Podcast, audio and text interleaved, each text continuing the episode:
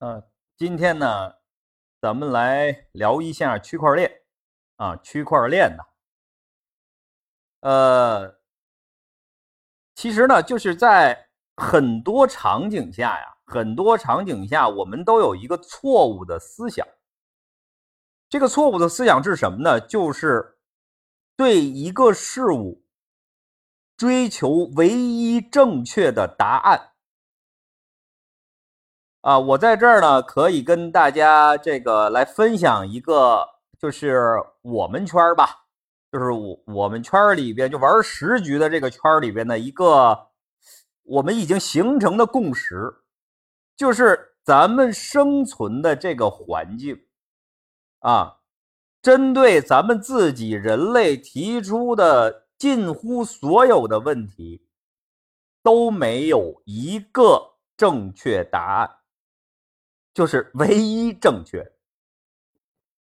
啊，唯一正确的几乎都没有啊，而且这个事儿你如果抬杠也行，但是呢，我们可以这样说，因为我们是玩商业的，那我们可以加一个定语，是吧？就是说咱也别别跟呃，就是大家一听上去有的爱抬杠，说你这说的不对，一加一肯定等于二，是吧？这个所有人都不会提出异议啊。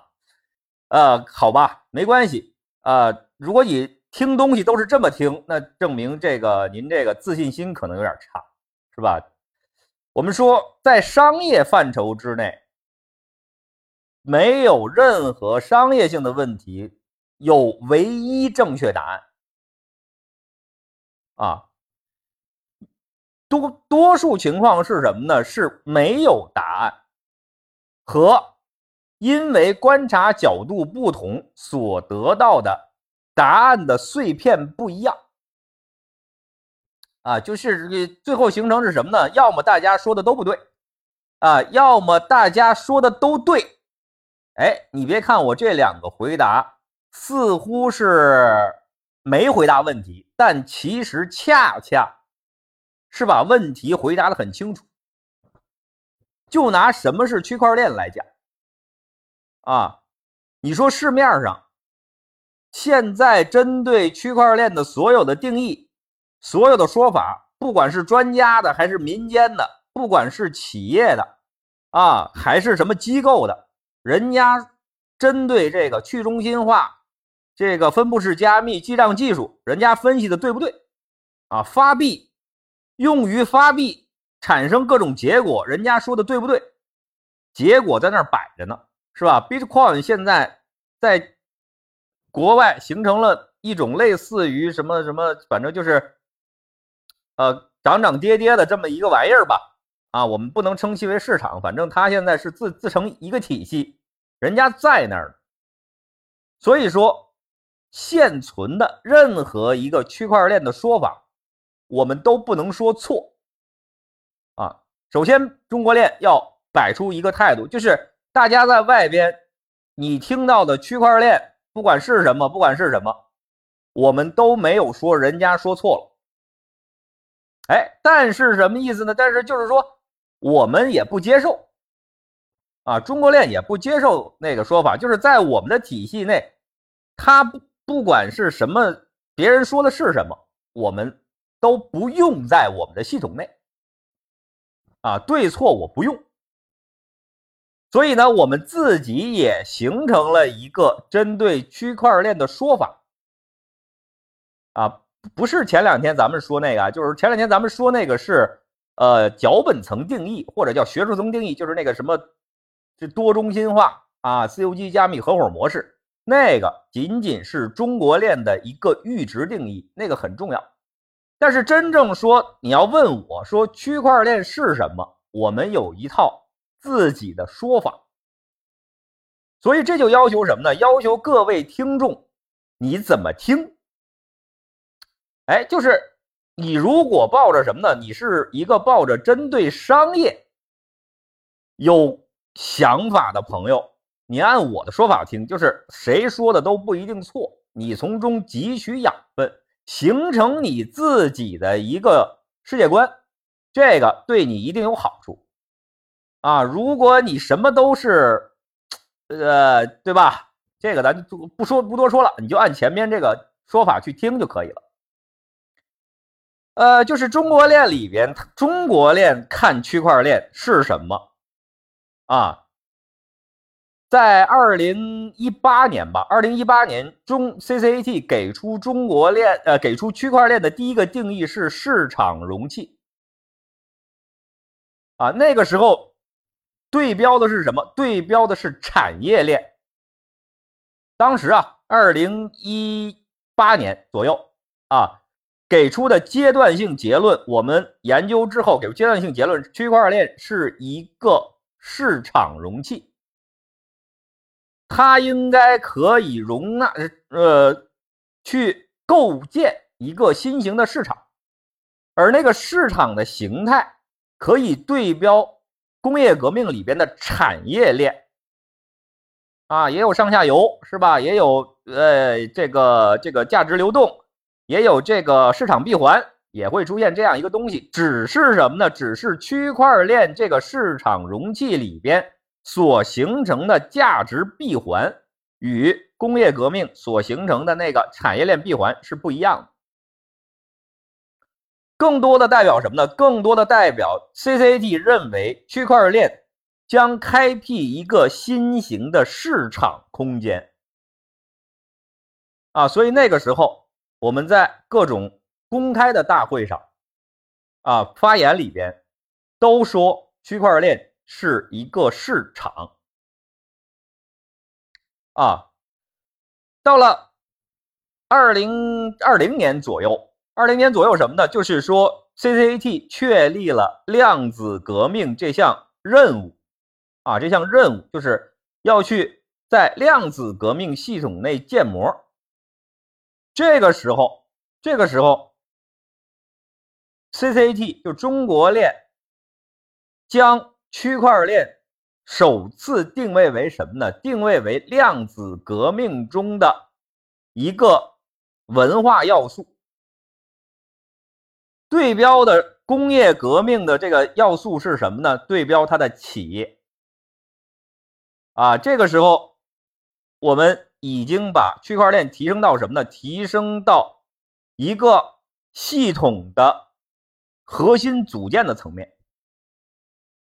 这个时候给出来的这个呃观察方式是什么呢？就是说，每一个商业节点，就是现在的工业革命中的商业节点，包括企业和个体，都可以。完成一个区块化的动作，把自己升级成一个区块哎，这个时候这个理念已经很成熟了。升级完区块干什么呢？进入到量子革命形成的新型的商业空间之内，然后通过区块链的这种呃通讯模型，通讯模型。形成什么呢？形成新的商业闭环。说的通俗点，就是干嘛呢？就是说每个人都可以搞一个区块，然后在一个新的市场里面做生意。啊，现在咱们做生意，假设啊，大大方向分，一个是打工，一个是开公司，对吧？自由职业者算打工，啊，自由职业者不算不自由职业者不算创业啊。比如我是个律师，我是个注册会计师，是吧？我是个设计师。这些都算打工的，啊，他们不算创业的，啊，创业的都是干嘛的？就是你当了个法人是吧？你你，而且你在一个公司里边当老大，这个公司就跟你自己生的孩子的孩子似的，这种叫做创业的，叫开公司的，是吧？大概社会上就这两种，这两种人都可以干嘛呢？都可以通过一个区块化的动作，把自己啊升级成一个双引擎的商业节点。一个引擎就是你现有的在工业革命之中的这个角色，另外就是你升级成一个区块，然后这个区块进入到一个可以形成区块链的这么一个空间。哎，这个时候大家就出现了什么呢？就是区块跟区块链的概念出现了啊，不单纯是区块链啊。一说区块链，大家总以为是那个什么什么，但是我们是这么分的：有区块。区块才能形成区块链，而不是说上来就有区块链。这个时候有了这样的一个呃更加清晰的啊系统的样貌的描述。同时，这个时候市场就是我们针对的这个市场也基本上定下来，就是区块化啊，帮助协助现有的商业节点区块化。其实区块化就是什么呢？就是说量子。去接触量子革命所提供的一些杨六十的一些需求啊，那么到了呃二零二一年，就是一年一年之后，一年之后，元宇宙啊，元宇宙 NFT 加进来了啊，元宇宙 NFT 加进来了，这个时候出现了什么呢？就出现了区块链。跟 NFT 形成的这个带有价值载体的区块链拓扑形态，这时候真正实现了什么？实现了多中心化，即每一个区块是一个中心点啊，是一个中心中心点，它可以通过发行私有 NFT 的方式，与其他区块建设成一个。区块链，而这个区块链里边的价值载体就是它的私有 NFT，这个时候就完整的贴靠到什么上了？贴靠到多中心化私有机加密合伙模式，贴靠到这个定义上。这个时候啊，我们主张是什么？主张是每一个区块都要先设立自己的中心点地位，设立自己的中心点地位啊。啊，就是你是一个可以调用其他区块资源的这样一个节点。那调用方式就是你要创造一个私有令牌，就是 NFT 嘛，啊，非同质化令牌，创造一个令牌。那么它形成的一个商业空间叫什么呢？叫这个基于这个中心点形成的一个元宇宙。啊，一个元宇宙，那这个时候区块链 NFT 元宇宙啊，这三个模型结合在一起，完成了一个什么呢？完成了一个量子态的商业节点的模型构架。大家记住啊，这此时它仅仅还是一个商业节点啊，还是可以说比较好的去理解它。啊，就是这个时候，我还甚至说，我甚至可以用呃现有的建企业的模型、建公司的模型，创建出一个区块来。啊，曾经一度啊，就是在我们的这个这个这个小圈子里边，大家把创建一个区块链跟创建一个公司做过逐条的对比，甚至有有一个时期就是想用创业。做公司的方法来创建区块，只是什么呢？只是把人工智能算法叠加进来啊。后来这个呼这个模型被否决掉了，被否决掉，因为这样的话，我们还是会发现，就是这不是对工业革命的一种继承，而我们这么玩，就是在人家工业革命上狗尾续貂，借着人家的那个那个仙气儿。自己搞了一个小发明，然后呢，做点样貌赚点钱，最后上个市退出，也就是这么玩就拉倒了。所以大家呢，说句实话，这里帮这里边这帮哥们都不愿意再玩这个游戏了，所以想换点更刺激的游戏，所以把这种比较有连续性的东西，就是容易理解的东西，这种建模抛弃掉了，进而选择了什么呢？选择了区块链。NFT 元宇宙这样的元素集合在一起，形成量子态的商业节点。商业节点，那此时区块链是什么？区块链就是商业节点的样貌。记住啊，这时候区块不是了，区块链是。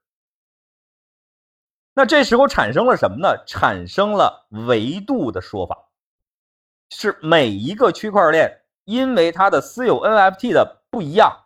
所以它产生了一个维度，而这个维度的商业定位就是元宇宙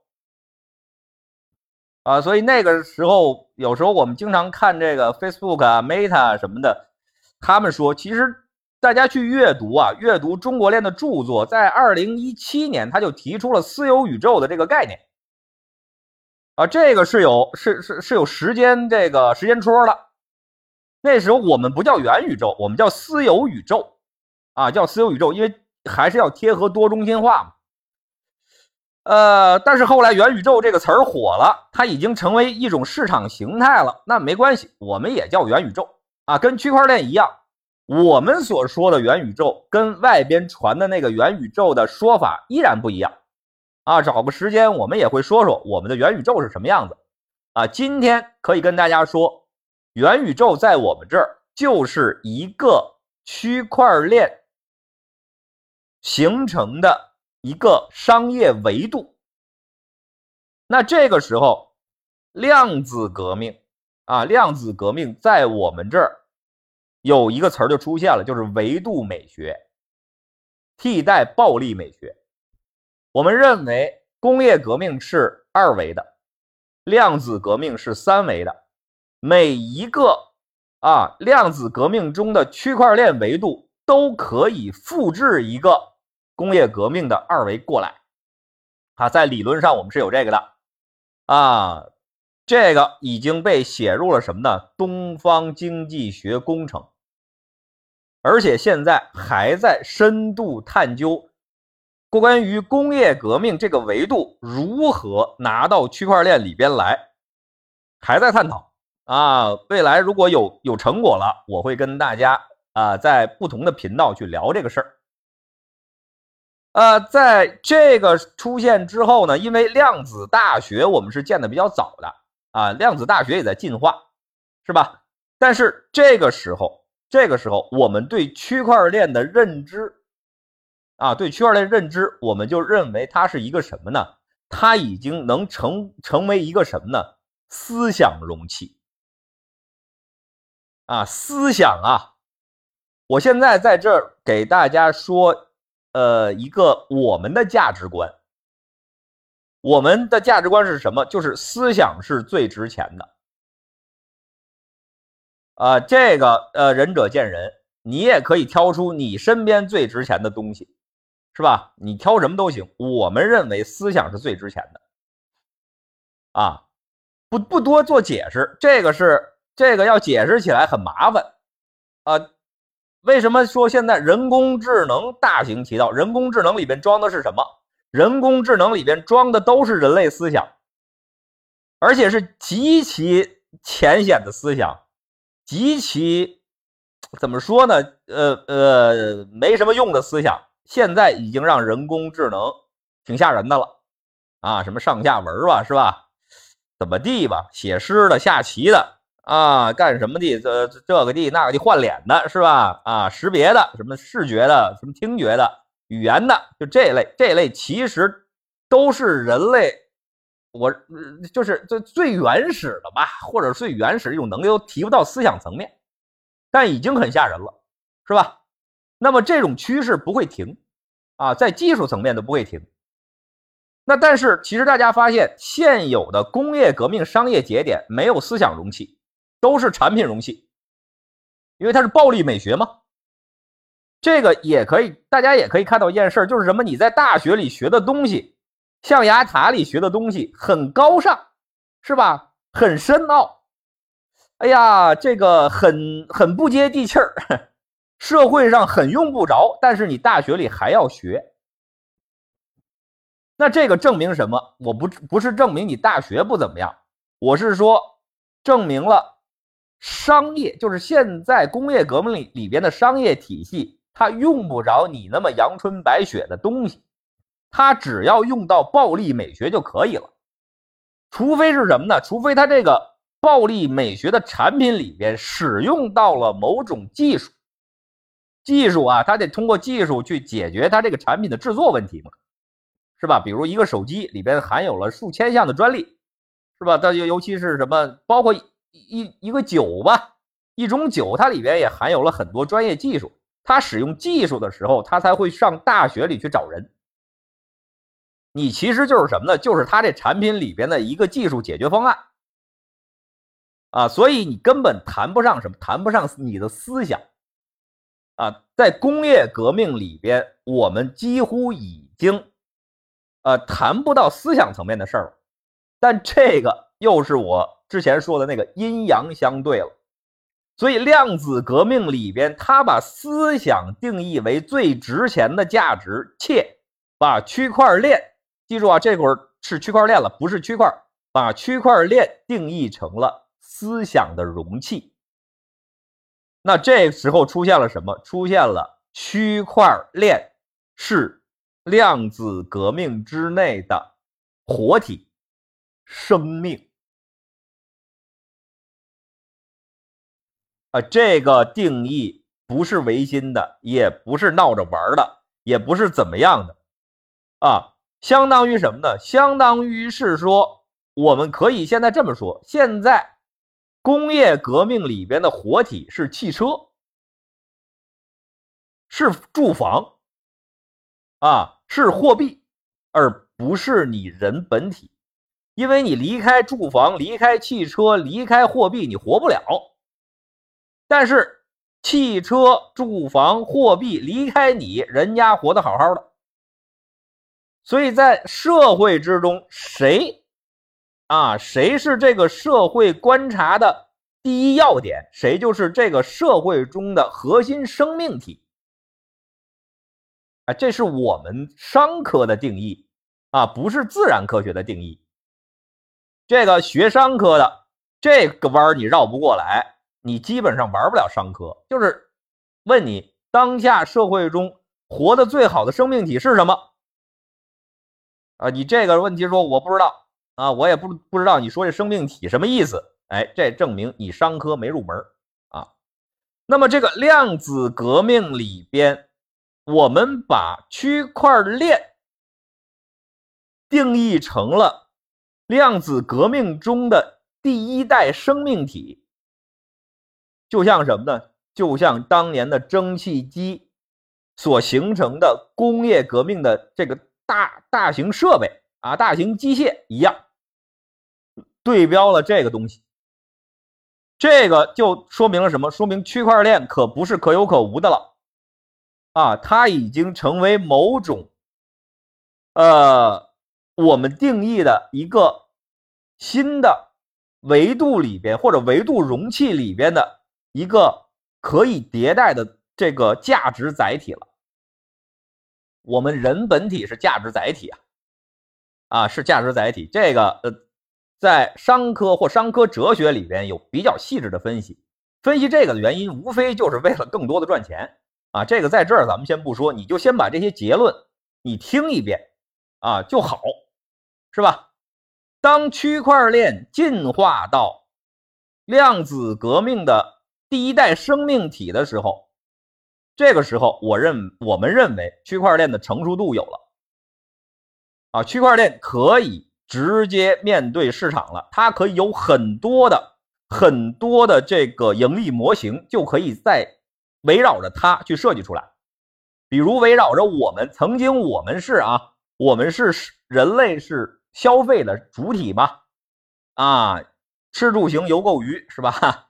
啊，我们各种各种我们的行为。被设计成了什么呢？被设计成了工业革命发展的能源啊！最终我们还退出了第一生命体的这么一个位置啊！这个没关系，这属于什么呢？这属于商业进化的一个必然。那其实现在来说，我跟大家今天把区块链做一个结论是什么？你可你现在如果问你区块链是什么？你可以把区块链看成一个汽车，你出门你想进入量子世界，你就得出门上了区块链这辆车，你开着它才能跑进区块，才能跑进量子空间。